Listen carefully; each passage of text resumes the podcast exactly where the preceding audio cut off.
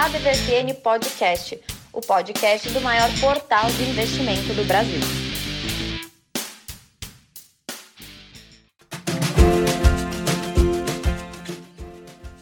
Fala pessoal, novamente aqui no seu ADVFN Podcast, podcast oficial do maior portal de investimentos do Brasil, quiçá do mundo, acho que do mundo, sim. Eu sou o Haroldo Globo aqui, o apresentador desse podcast, comandando um bando de feras e hoje o programa no seu segundo é, segundo episódio nesse formato novo, mais interativo. O que, que você está achando? Tá gostando? Como é que tá aí? Dá uma comentada, manda e-mail pra gente aí, porque agora ficou mais mais interativo, né? E antes de eu chamar aqui as feras, só para avisar, falar para vocês a respeito de algumas coisas que aconteceram durante a semana aí, por exemplo, não dá para a gente é, é, não falar da, do leilão do, dos blocos sul e, e, centro, né, da, dos aeroportos, né, que teve um leilão durante a semana, que a CCR aí acabou levando, né, os, é, os aeroportos da, da, do bloco sul por 2,128 bilhões de reais e 754 milhões para os aeroportos da região centro ali do, do Brasil, empresa mais explorada aí durante uns 30 anos, aí vai ser um longo período essa concessão de aeroportos e tá nesse pacote, nesse bolo. Curitiba, é, que é São José dos Pinhais, né? Uh, e também o, aliás, o aeroporto de Curitiba, que é o aeroporto Bacaxiri, pouca gente sabe que tem um aeroporto aqui também, né? São José dos Pinhais, Foz do Iguaçu, Londrina, uh, Navegantes, Santa Catarina, Joinville, também Santa Catarina, Rio Grande do Sul, Pelotas, Uruguaiana, Bagé e também integrado ali o aeroporto de Goiânia, o de Palmas, Teresina, São Luís, Ufa, Imperatriz do Maranhão, Petrolina, são 217 aeroportos. Olha só uma notícia muito boa aí para quem investe na CCR, bom ficar atento e dar uma olhadinha aí, gente. PPR já está operando em quatro concessões aeroportuárias também né, que são aeroportos de Belo Horizonte, Costa Rica, Equador e Curaçao. Então vale a pena ficar de olho aí, você que, que gosta de investir na parte de logística, transporte, tá muito bem servida aí a CCR, mostrando para que veio e também falar um pouquinho a respeito do dólar. Eu tinha separado aqui o dólar, atenção, que o dólar hoje ele acabou fechando a semana em 5,67 reais, uma alta de 1,83%, né? A, a, queda do dólar no acumulado da semana, que chegou a, ser superior a 2% ontem, deu uma reduzida na reta final, mas enfim, é, o dólar está aí sofrendo inclusive algumas tendências aí do, do que nós vimos nessa sexta-feira, do dia 9 de abril, que relacionado também com CPI, que apareceu uma CPI bem interessante aí, que pode mudar os rumos da, da, da economia brasileira aqui, dar uma mexida. Vamos ver que, que, como é que isso vai refletir no mercado. Então vamos lá, voltar agora para nossa nosso bate-papo dessa semana e eu vou, por ordem de chegada, que aqui é um programa democrático, falar com a jornalista oficial da DVFN, que é a Renata Silvestre. Como é que tá, Renata? Tudo bem? Oi, Haroldo. Oi, pessoal. Tudo bem? Sejam todos bem-vindos. Cheguei, dessa vez eu fui a primeira. Semana passada foi o Brasa, hoje já garanti meu lugar na fila. Olha aí. E o segundo dessa semana na, na, na, corrida aí que chegou é o grande Tramuja Júnior. Como é que tá, Tramujas? Tudo bem? Olá, Haroldo. Olá, Renata. Olá, Brasa, que tá aí escondidinho, que foi o pegou, deu uma rubinhada aí. Ah, não, segundo eu. Eu aqui virei o Rubinho. Deu uma rubinhada. E, e, olá, Olha. ouvintes da DVFN. Prazer conversar com vocês aí. É, e Brasa, oh, Brasa defenda-se, Brasa. Você chegou por último, mas os últimos serão os primeiros. Fala, Brasa. Olha, o Rubinho, em matéria de vacina, está na frente de todo mundo nesse podcast. Ih! é verdade. Ele postou postou vídeo dele se vacinando. Bem lembrado, Brasil, bem lembrado. É. E, é, então, bom dia, boa tarde, boa noite, boa madrugada, Haroldo, Francisco, todo mundo, Renato, todo mundo, e aos, aos assinantes e ouvintes da DBFN. É. Só, só, o Brasa só não mencionou que essa foto da vacina do Rubinho é a vacina da febre amarela que ele devia ter tomado há dois anos atrás. Chegou agora. então já, tá foto atrasada. Tem, um, tem que dar uma verificada nessa, nessa veracidade da foto aí. Então a Renata vai começar a falar então aqui. Vai lá, Renata, vamos falar do resumo da semana de empresas que sobe, desce, aquela coisa toda. Que, vamos começar pelas empresas que subiram ou as que desceram? O que, que você acha mais interessante começar, Renata? O mais interessante é começar com quem subiu, né? Boa, né? Vai lá. Tudo bem que quem desceu também tem muito que quem desceu também tem muito o que dizer, né? Mas é, as que subiram nessa semana, é, a gente tem como destaque, por exemplo, a, a Edux, né? Que é uma empresa de educação. É, até o Francisco fala bastante dessa empresa, do setor de educação, né? É, ela subiu bastante nessa semana, principalmente por pelo fato de que lá os Estados Unidos está tudo ok, né? O pessoal está vendo uma certa recuperação, tal. Então eles acabam ficando mais otimistas com esses investimentos de uh, que tem assim, né, um, um certo uh, como podemos dizer, ah, um risco, né, embutido que temos é. aqui na nossa bolsa, Incer enfim. Incertezas, e, né? Ele, Isso. É. Isso, exatamente. E eles acabam investindo nessas empresas que eles acreditam que estão mais descontadas, ou seja, vão pagar um pouquinho menos, né? Essas empresas, principalmente que sofreram muito com essa fase de pandemia. E quais foram, né? A olhos nu nos, né, digamos assim, que, hum. que, foram as empresas que mais sofreram, empresas de educação, né, que pararam aí dessa questão presencial, tudo, embora estejam bastante engajadas nessa questão online, mas elas sofreram bastante. É, quem não tinha essa opção online, o presencial acabou pecando bastante. Tramujas lembrou muito bem durante todos esses últimos podcasts, eu, eu, eu, eu acho legal a visão dele, eu, eu compartilho. A educação realmente foi o que mais sentiu, mas foi a, a primeira que reagiu né, Renata? A, a, Exatamente, né? porque ela é. já tinha muitas ferramentas, né? Ela já vinha de um tempo trabalhando em cima dessa questão online, que acabou se tornando, é claro, uma tendência que todos né, iriam acabar seguindo, mas ela teve que fazer isso muito rapidamente, né? Digamos assim, trocar a roda do carro enquanto ele ainda está em movimento. Então, muitas é. empresas partiram para essa tendência e, no caso, a Edux subiu bastante nessa semana justamente porque o pessoal está vendo que ela está um pouco descontada, né? Ali com relação a, a, a, ao valor mesmo do papel. É, juntamente ali com a Edux, a gente teve a CSN, que subiu bastante, 14%, a Uzi Minas, 14% uhum. também, que são empresas ligadas a commodities, né? E a gente está vendo uma alta bastante é, evidente no, no setor internacional. Por exemplo, a China, ela está tendo muita restrição na produção interna siderúrgica é, devido, devido a algumas políticas ambientais que ela vem tendo mais rigidez, vendo com mais rigidez no cenário doméstico dela. Então, isso abre margem para que as exportadoras, né, possam exportar ainda mais e suprir essa demanda. Então, assim, as nossas empresas também, que têm uma atuação muito forte ali na China, estão sendo beneficiadas com essa alta. Né? Então, as, essas foram as empresas que mais subiram. Já na ponta oposta, é aquilo que a gente vem falando há muito tempo, empresas varejistas. Lojas Renner, lojas americanas, né, caindo bastante, que são ainda empresas que não mostram uma recuperação muito muito breve, né? Justamente por é. toda essa questão que a gente ainda está passando.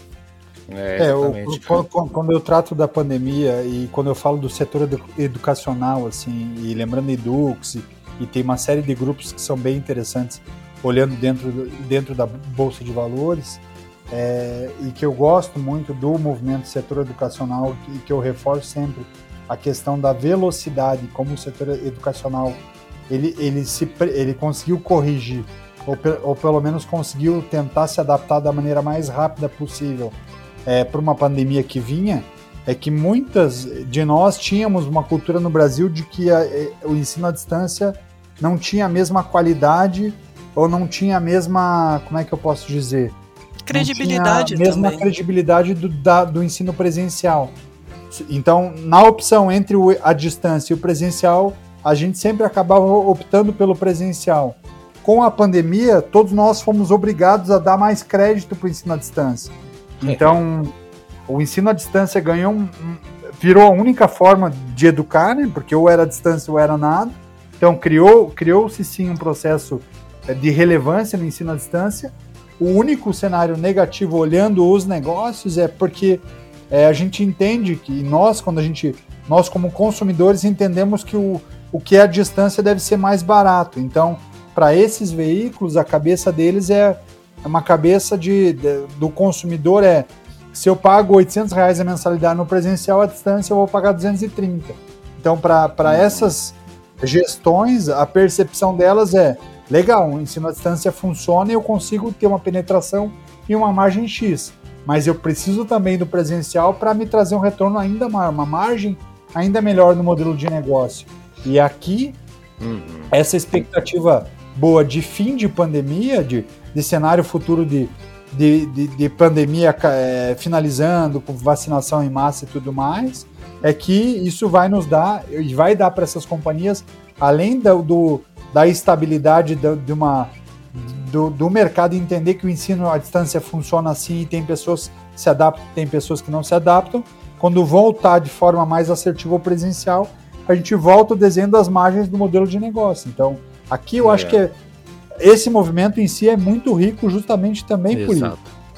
Tem até, Francisco, complementando isso que você está falando, que pode vir a surgir até uma outra tendência após isso daí, que é o ensino híbrido, que é uma coisa que as, que as, as, as empresas do setor de educação já estavam fazendo. Ah, um pouco presencial, um pouco online. Então pode ser uma tendência que o pessoal já se acostumou também com o online e vir fazendo os dois.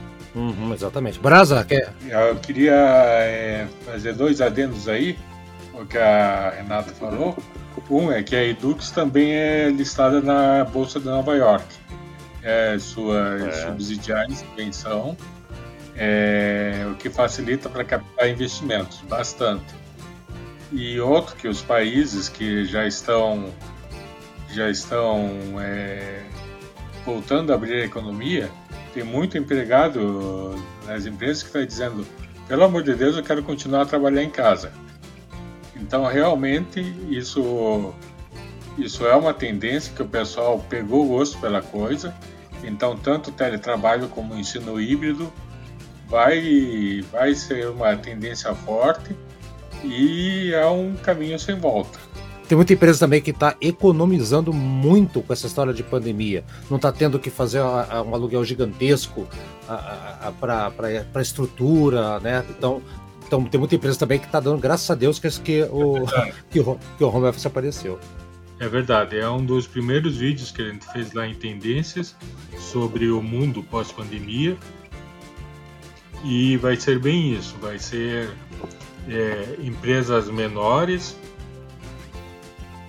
Talvez para o futuro a gente não veja tantos é, prédios de escritório assim é, sendo construídos, e as casas também, os apartamentos eh, residenciais vão ter que mudar para ter sempre um lugar para para fazer eh, teletrabalho, ter sempre um escritóriozinho. É, já está aí. É. é. vai ter que ter um, uma parte da casa para trabalhar e outra parte da casa para escutar música. Aliás, Brasa, falando de escutar música, vou fazer uma pergunta para você, curiosidade. Você gosta do Toquinho? Curto bastante bossa nova, curto bastante. Olha aí, então, você sabia, Braço, que dá para investir no Toquinho agora? Agora você pode investir no, no, no Toquinho, só ter 10 mil reais, é assim que funciona, 10 mil reais Aí você vai entrar em contato com a Músicas do Brasil, que é um braço musical da Hearst Capital. Saiu na DVFN essa semana, que acompanha ali o nosso, nosso site, já viu isso aí, né? Uma operação que está 12, promete 12% ao ano aí, o prazo de 361 dias e pagamento único de juros, né? E aquilo que eu falei, 10 mil para se dar aporte. Você ali tá o Paulo Ricardo, tá Luiz Avelar, tem um cara chamado Felipe Pancadinha, que eu não tenho ideia de quem seja, né? E uh, o, estamos ouvindo de fundo aqui, só para dar uma, uma aliviada aqui na, na, no programa, uma, uma descontraída. Estamos ouvindo aqui uma música do Toquinho. Estamos ouvindo aí. Uh, vou deixar até o Brasa escolher. Brasa, o que estamos ouvindo do Toquinho aqui de fundo? Qual música você sugere? É, eu ia, eu tô pensando aqui na mais famosa, né? Eu tô pensando que esse é um. Aquarela? É, é um investimento interessante, mas o pessoal tem que tomar cuidado porque um dia, enfim, pode, ele vai descolorirá. Ele descolorirá. Aquarela, sabia. Então tá aí. Então, aí, Renato, você queria falar um pouquinho também sobre essa questão do Toquinho aí, que, que... e tava comentando antes do programa, né? Uma, uma belíssima ideia, né, Renato? Então, é bem interessante e até vocês não estão vendo, né, porque é o podcast aqui, mas o próprio Haroldo, a, a gente está aqui pela câmera, tem um monte de disco de vinil ali ah, que dá para ver tudo, né? Sim. Então, assim, pega é, justamente aquele público que é colecionador, que gosta mesmo de, das músicas, né? Enfim, que nem até falou o próprio Paulo Ricardo, não é tão é, antigo assim que nem o Toquinho, né? Que, que foi na década ali 60. de 1980, é, é, é né, é. enfim. Então, pega as pessoas que realmente já, já têm esse apreço por música, né? Hum. E tem, é até interessante que você comentou que quem está fazendo toda essa operação é a Hearst, né? A Hearst Capital, e eles têm ali no YouTube um vídeo explicativo que, inclusive, fizer, é, tem a participação do próprio Toquinho. É, então, assim, ele canta, ele toca, ele fala um pouquinho, né, a respeito do, do, do trabalho dele, a trajetória, né, e tal. E, e é interessante pensar nesse investimento que a gente é, acaba imaginando assim, putz, então eu vou investir, é claro, né, injetar meu dinheiro ali no, no Toquinho, que todo mundo conhece, mas levando em consideração toda a produção dele antiga. Mas na verdade não é isso, porque ele inclusive comenta ali no vídeo que ele tem projetos é, presentes, atuais, que estão em andamento, é, e projetos futuros, ou seja, ele tem muita coisa que ainda vai gerar muita renda, né? É, Porque, exato. no caso, ganha-se com os royalties, né? Que, que é toda essa Daqui parte. Então, assim, tem projetos que já estão andando, não só o Toquinho passado, que todo mundo conhecia da aquarela, mas, por exemplo, ele comentou de um projeto que se chama Menino Toquinho, que é uma série que vai ser lançada na Netflix, uma série infantil a ser lançada na Netflix. Olha. Então, assim, a gente já pensa também, Netflix, todo mundo tá na Netflix. Então, assim, vai pingando dinheiro sempre. É. Então é uma jogada muito interessante. É um novo tipo de investimento e vale a pena a gente conhecer, né? Ficar atento. Fala, Brasa, você que pediu a palavra aí, pode falar. Só para complementar, ah, inclusive a Netflix está fazendo uma parceria com a Globo no que promete ser a novela mais cara da história. Ai. A Netflix viu que eles não, não tinham expertise em fazer novela mas a Globo tinha bastante. Então vão ser 60 capítulos, cada um custando quatro vezes, cinco vezes mais do que custa um capítulo de novela comum na Globo. Caramba! Então realmente é, é multimídia. Que está trabalhando bastante. Pois é. E só, só, e só... uma brincadeira, né? Que nesse é. investir em artista, bom investir no Kate Richards, né? Que sabe que não vai morrer mesmo. perpétuo. Dividendos perpétuo. Boa, boa, Só pra, pra galera entender também, gente, vamos colocar o seguinte: a indústria musical, a indústria fonográfica. Eu até fiz uma entrevista bem bacana no, no programa Antigas Novidades sobre, sobre assuntos de mercado é, de, de, disco de vinil, mercado audiofolia, de audi, audiófilos, né? É, e, e, e, e, é engraçado porque o artista ele perdeu a venda de discos, né? Não tem mais disco físico nem CD. Uh, ah, o streaming paga uma miséria, muito pouca coisa, e vê a pandemia os caras não conseguem nem fazer show. Então, essa é uma excelente oportunidade do da gente apoiar o artista que está perdendo fonte de renda a dar com pau, né? Então, acho legal quem tiver interessado aí, dá uma entrada lá. Tá a matéria na, no nosso site, da DVFN, dá uma procurada que vocês vão achar lá tudo bem? Eu não tenho nenhum disco do, do Toquinho aqui. Eu tenho um CD, só que o CD tá numas caixas, então eu não vou mostrar para vocês aqui, tá, tá difícil achar aqui os negócios.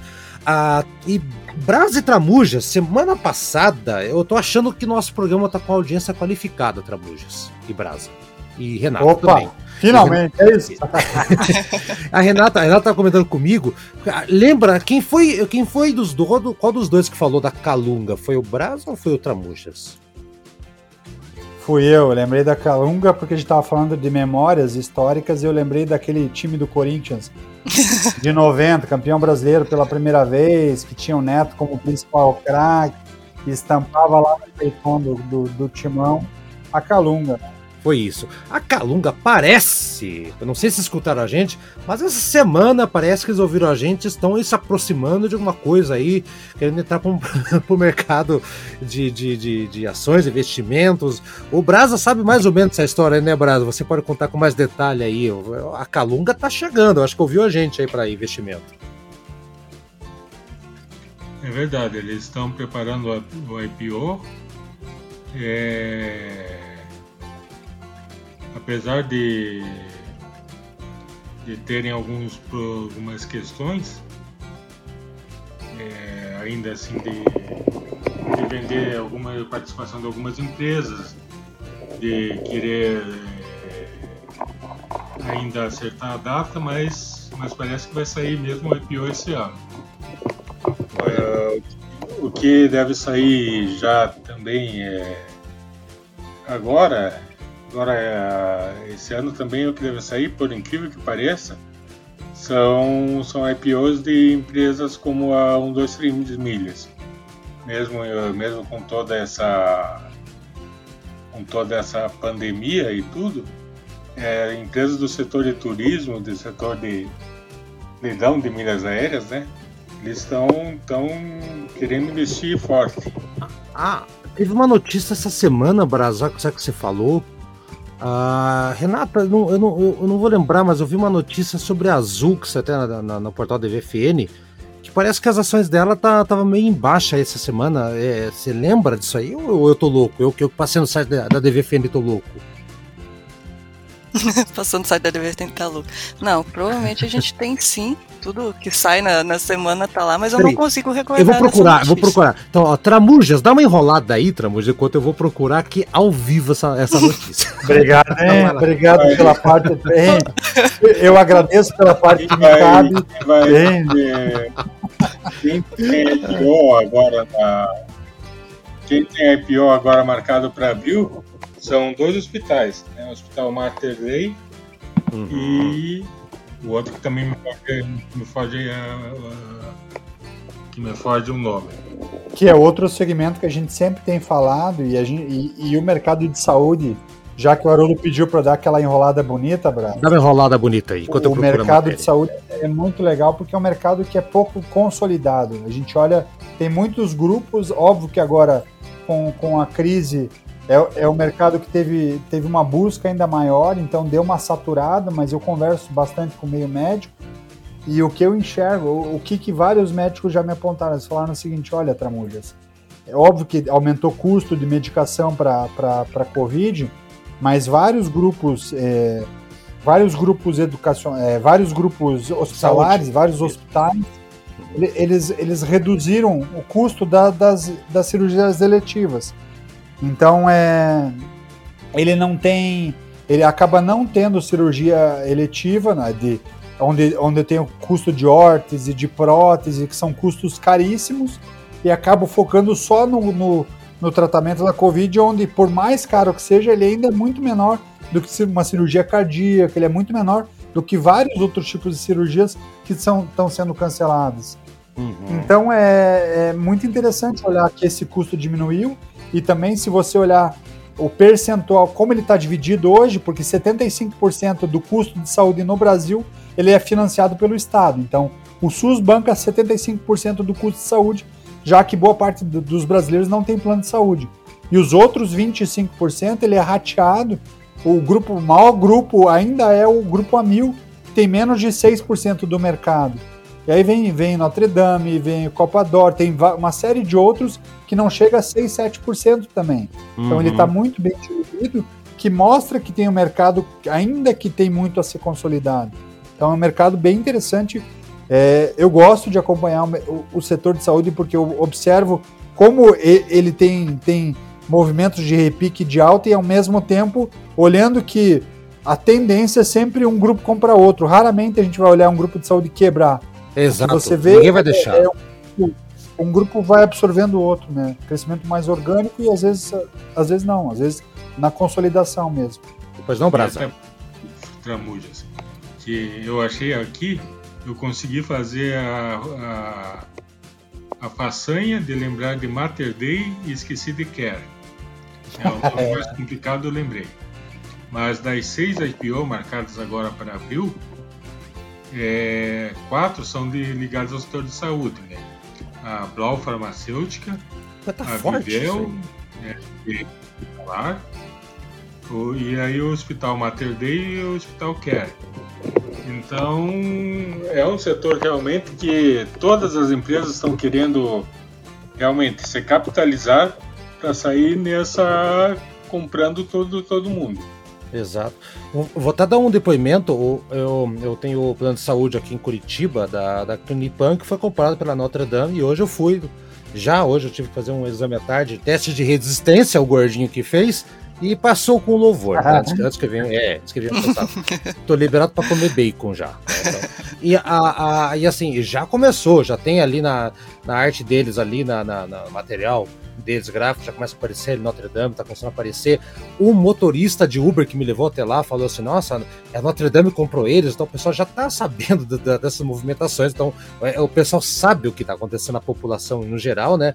E ó, eu vou confessar para vocês que o atendimento melhorou muito, não sei se já é reflexo dessa, dessa, dessa fusão, mas hoje eu, eu tenho que dar os parabéns. Hoje eu fui muito bem atendido, não atrasou e realmente, né? É, negócio de saúde, um ajudando o outro, um comprando o outro, não vai quebrar nunca. E só, e obrigado Tramujo por, por segurar a barra aqui para mim. Quando eu falei enrolar, é num bom sentido, para você segurar enquanto eu procuro a notícia.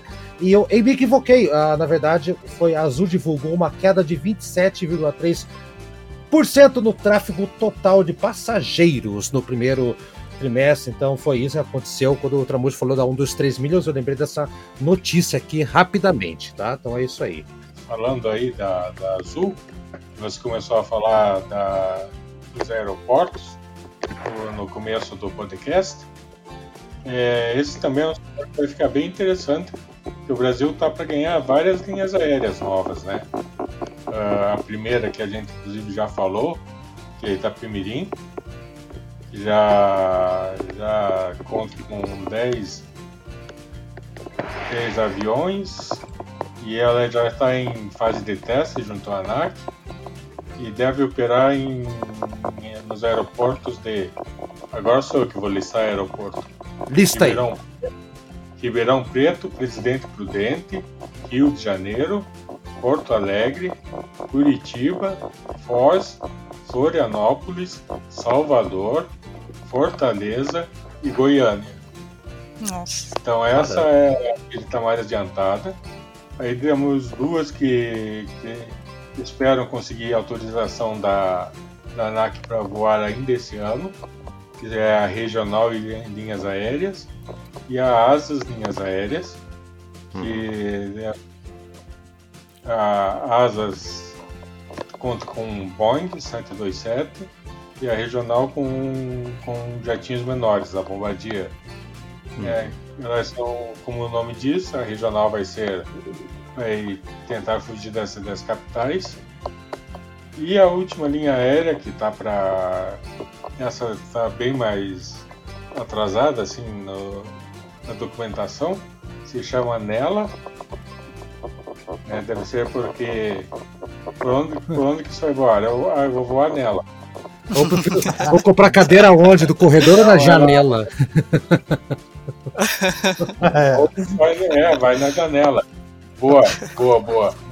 Ela, e a base dela está no aeroporto de Brasília. Aí, ó, então é um setor tá, extremamente interessante. É, essas conexões de aeroportos devem, devem gerar muito um futuro muito bom com, com esse aumento dos players, né, com essas mudanças dos players.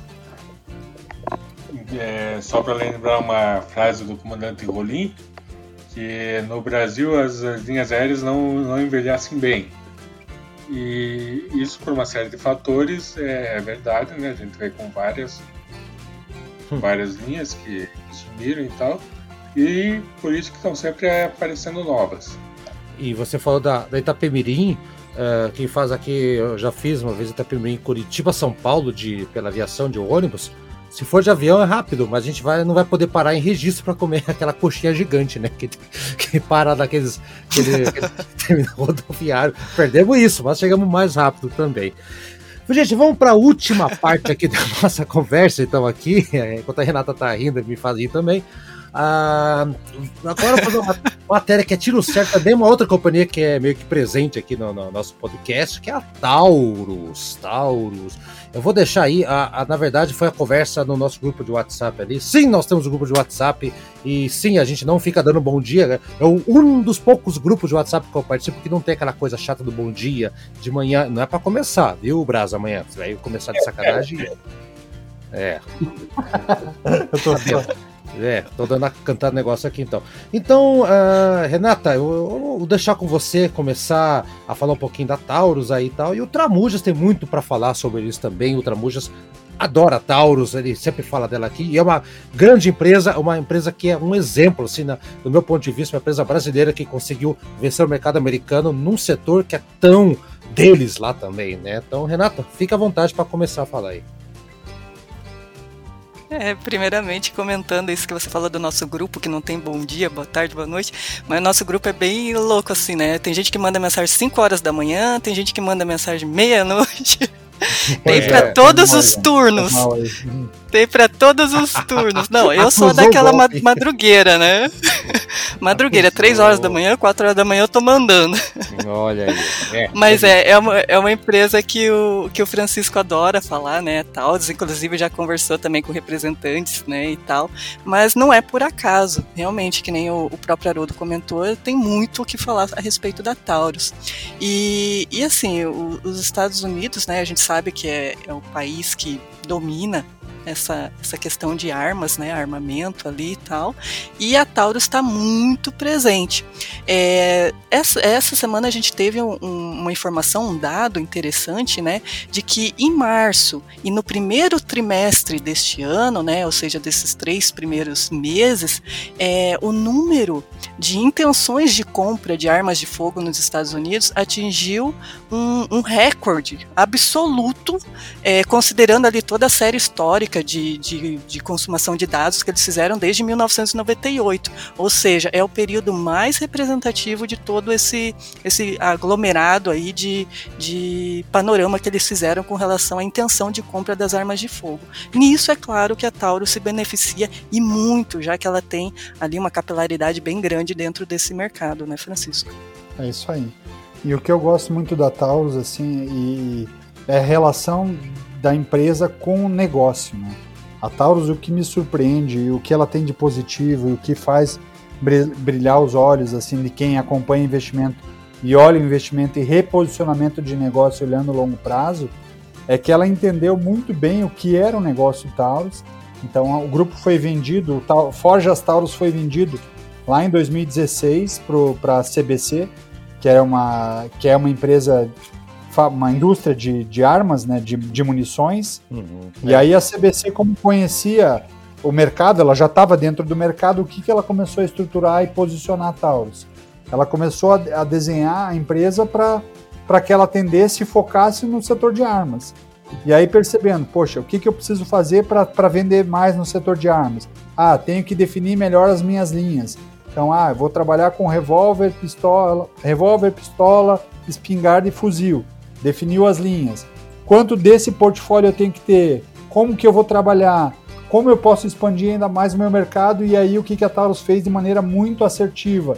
Ela foi buscar referência no, no maior mercado de armas do mundo, que é o mercado norte-americano. Então ela não só construiu uma planta para fabricação e venda de armas nos Estados Unidos, mas ela, ela montou uma equipe de, de desenvolvimento e começou a consolidar especialistas, engenheiros especializados em armas, juntando a cabeça do americano, que já conhece o mercado de armas e que, que vivencia mais o mercado de armas, o mercado americano é 20 vezes maior do que o mercado brasileiro, e conecta esse, esse é, essa tendência, o que, que o norte-americano, que já está num nível à, frente do, do consumidor brasileiro, porque ele ele ele está mais próximo das armas, o que, que esse, esse norte-americano quer? O que, que ele está olhando como futuro?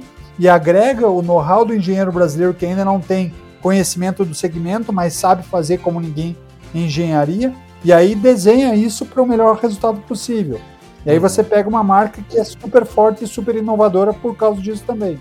Eu lembro que uns anos atrás eles estavam, eles adquiriram uma, ou, ou adquiriram ou desenvolveram, não lembro, uh, uma, uma fábrica de armas vintage, né, uh, lá nos Estados Unidos, para pegar essa parte também. Eles entenderam que nos Estados Unidos a arma é uma cultura.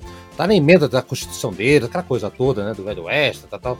E, e, os americanos eles colecionam armas, como eu coleciono vinil, como o Brasa coleciona carrinhos do Rubens Barrichello, como, sei lá, né?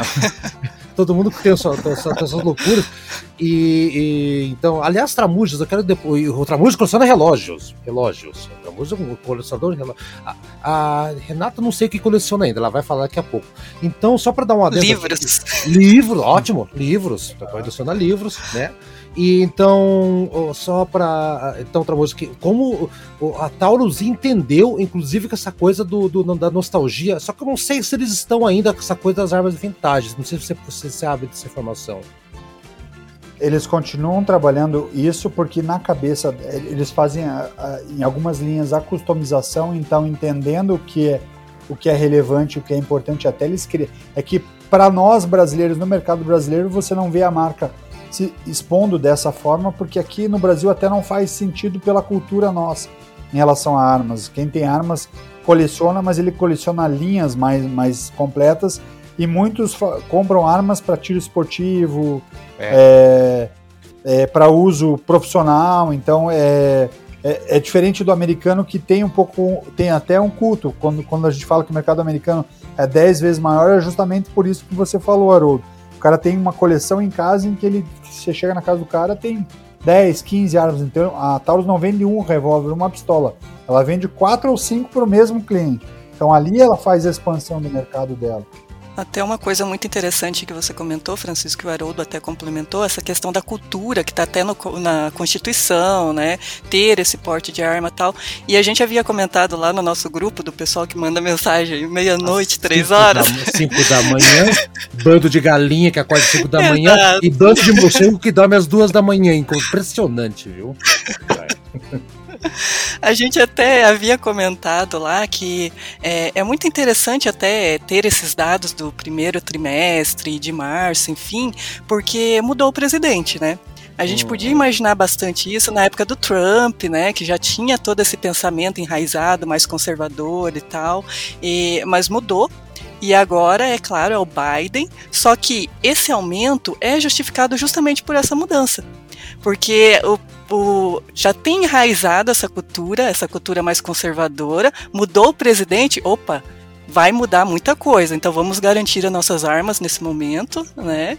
E é claro, isso aumenta a demanda, aumenta a produção. Então, assim, tem a ver também com essa cultura, mas com o fato de que mudou o presidente, pode mudar muita coisa daqui para frente, então já garante suas armas. Exatamente. E, e a parte interessante desse movimento como um todo, é, olhando o negócio, Muitas vezes, quando você olha uma empresa que é pouco estruturada ou, ou ela pensa de maneira pouco estratégica, você, a, a, companhia ela não tem zonas de saída, então ela não desenha movimentos da hora que ela vai trocar, é, ela vai buscar é, receita em outros mercados. A Taurus ela alicerçou o negócio dela no maior mercado do mundo, que é o mercado americano. No Brasil, ela tem mais de 80% do mercado.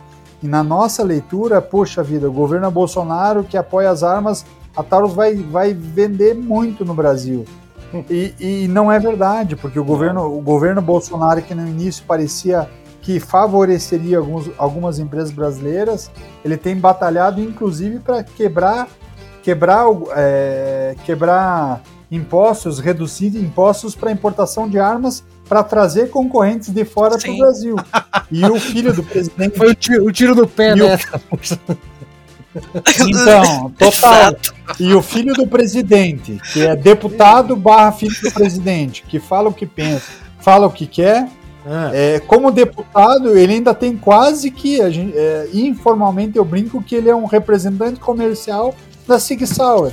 Porque ele fica fazendo lobby de lá em Brasil, de fora, é. para poder trazer as armas alemã, austríacas alemãs, né, Brasa? A Sig Sauer, acho que ela é alemã barra austríaca, né?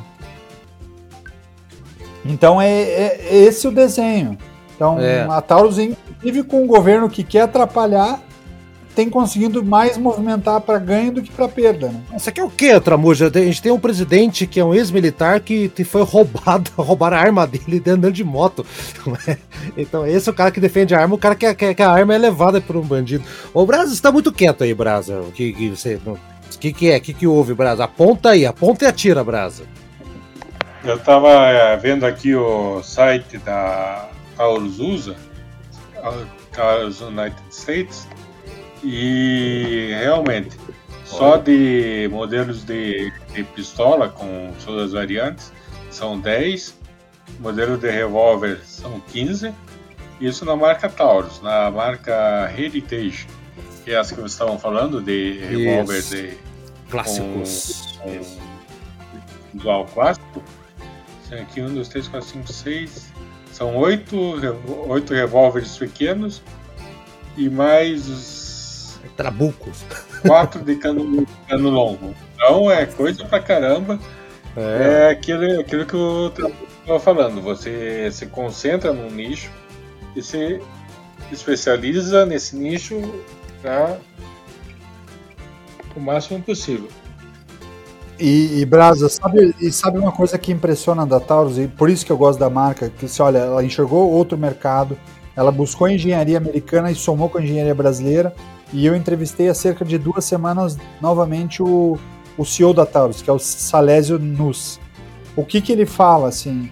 E ele falou: olha, a gente entende tanto o mercado que a nova arma, a nova pistola que eles lançaram, ela, ela, ela é centímetros mais menor do que a pistola anterior, mas ela, ela tinha no, no, no cartucho dela, ela carregava uma bala a mais. E aquilo estava tão é, dentro do que a expectativa do mercado que ele queria que ele falou: não, para a gente até foi uma surpresa, porque nas lojas, quando a gente anunciou os lançamentos, daí ele até citou: sabe essas filas que tem para compra de iPhone, filas que tem para compra de videogames novos? Formou-se filas para comprar essa arma que era o lançamento. Caramba, caramba, é. Coisa então que no tá Brasil aí. é impensada. Não consegue não. imaginar isso aqui. Não, não dá. Nesse, nesse segmento ainda não tá. Quem sabe no futuro, não sei, mas hoje em dia acho que. Só se mudar muita coisa, né, gente? Só mudar muita coisa aí. Então tá, é isso aí.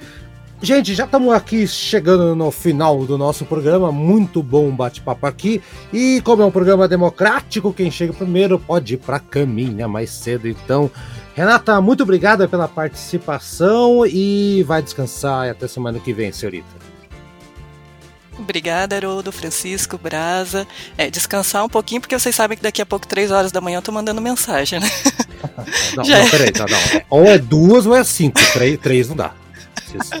Escolhe aí. Não, deixar no meio, né? Ali entre duas e cinco, metade, né? Ali Meu três, Deus. três e meio. Tá, ok. Não, obrigada, gente. Obrigada mesmo. Até o próximo programa. Espero que vocês tenham gostado. Continue seguindo a DVFN no jornal, enfim, aqui no podcast.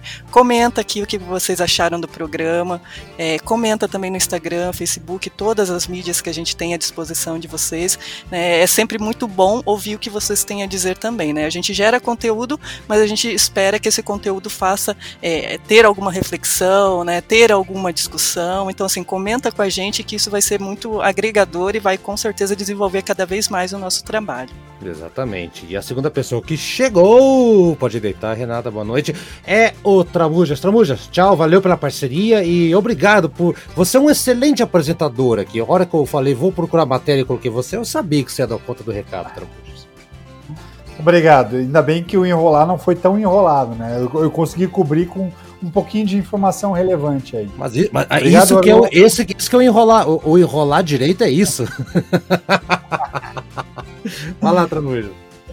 Obrigado, Haroldo. Valeu, Renata. Obrigado, Braz. É um prazer falar com vocês e obrigado aos ouvintes do nosso podcast. Eu acho que é importante que a gente continue trazendo é, uma audiência qualificada e que, que, que de pouquinho em pouquinho a gente consiga criar algumas reflexões nesse mercado que é tão importante. Isso aí, então. E finalmente, por último, Rubim Barrica, o Brasa. Brasa, então, Brasa, você também, muito obrigado pela participação. E pode descansar, Brasa. Semana que vem a gente volta aqui. Obrigado, Renata. Obrigado, Tamujas. Obrigado, Haroldo.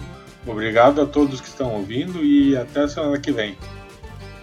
Tchau, gente. Brigadão. Vamos lá. Bons investimentos. Valeu. Valeu, Tchau. obrigada, gente. Tchau. tchau, tchau. Tchau. Pode desligar aqui, Haroldo. Vai pro ar assim. Tchau.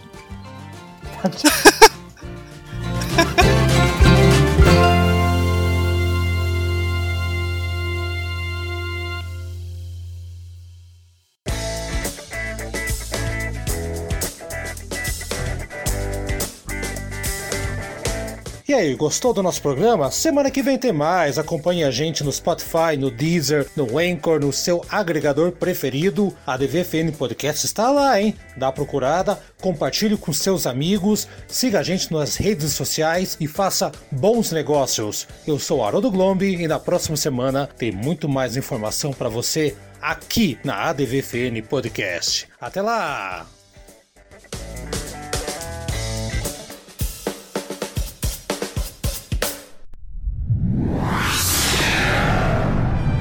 Uma produção na pauta podcast.